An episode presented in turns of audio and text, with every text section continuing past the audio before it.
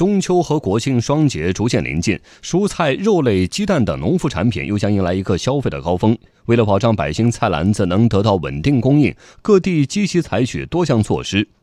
猪肉是城乡居民不可或缺的菜篮子产品。为了应对猪肉价格持续攀升，及时缓解群众，特别是困难群体的生活负担，山东省十六地市已经有十四个市启动了社会救助和保障标准与物价上涨挂钩联动机制，累计发放四个月价格临时补贴，共约一点五亿元。详细情况连线央广记者刘颖超。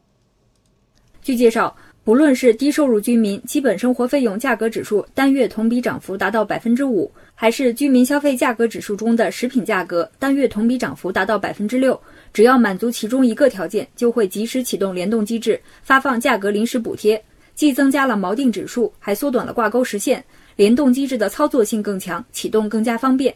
其中，青岛市已经实行无门槛启动。也就是说，只要低收入居民基本生活费用价格指数单月上涨，就会启动联动机制。据山东省发展和改革委员会的统计数据显示，自从今年四月份启动联动机制以来，截至八月底，山东已经累计补贴城乡低保对象、特困人员、优抚对象以及领取失业保险金人员超过七百万人次，补贴金额大约一点五亿元。如果今后食品价格涨幅继续扩大，山东补贴金额也将相应提高，以保障低收入群众的基本生活。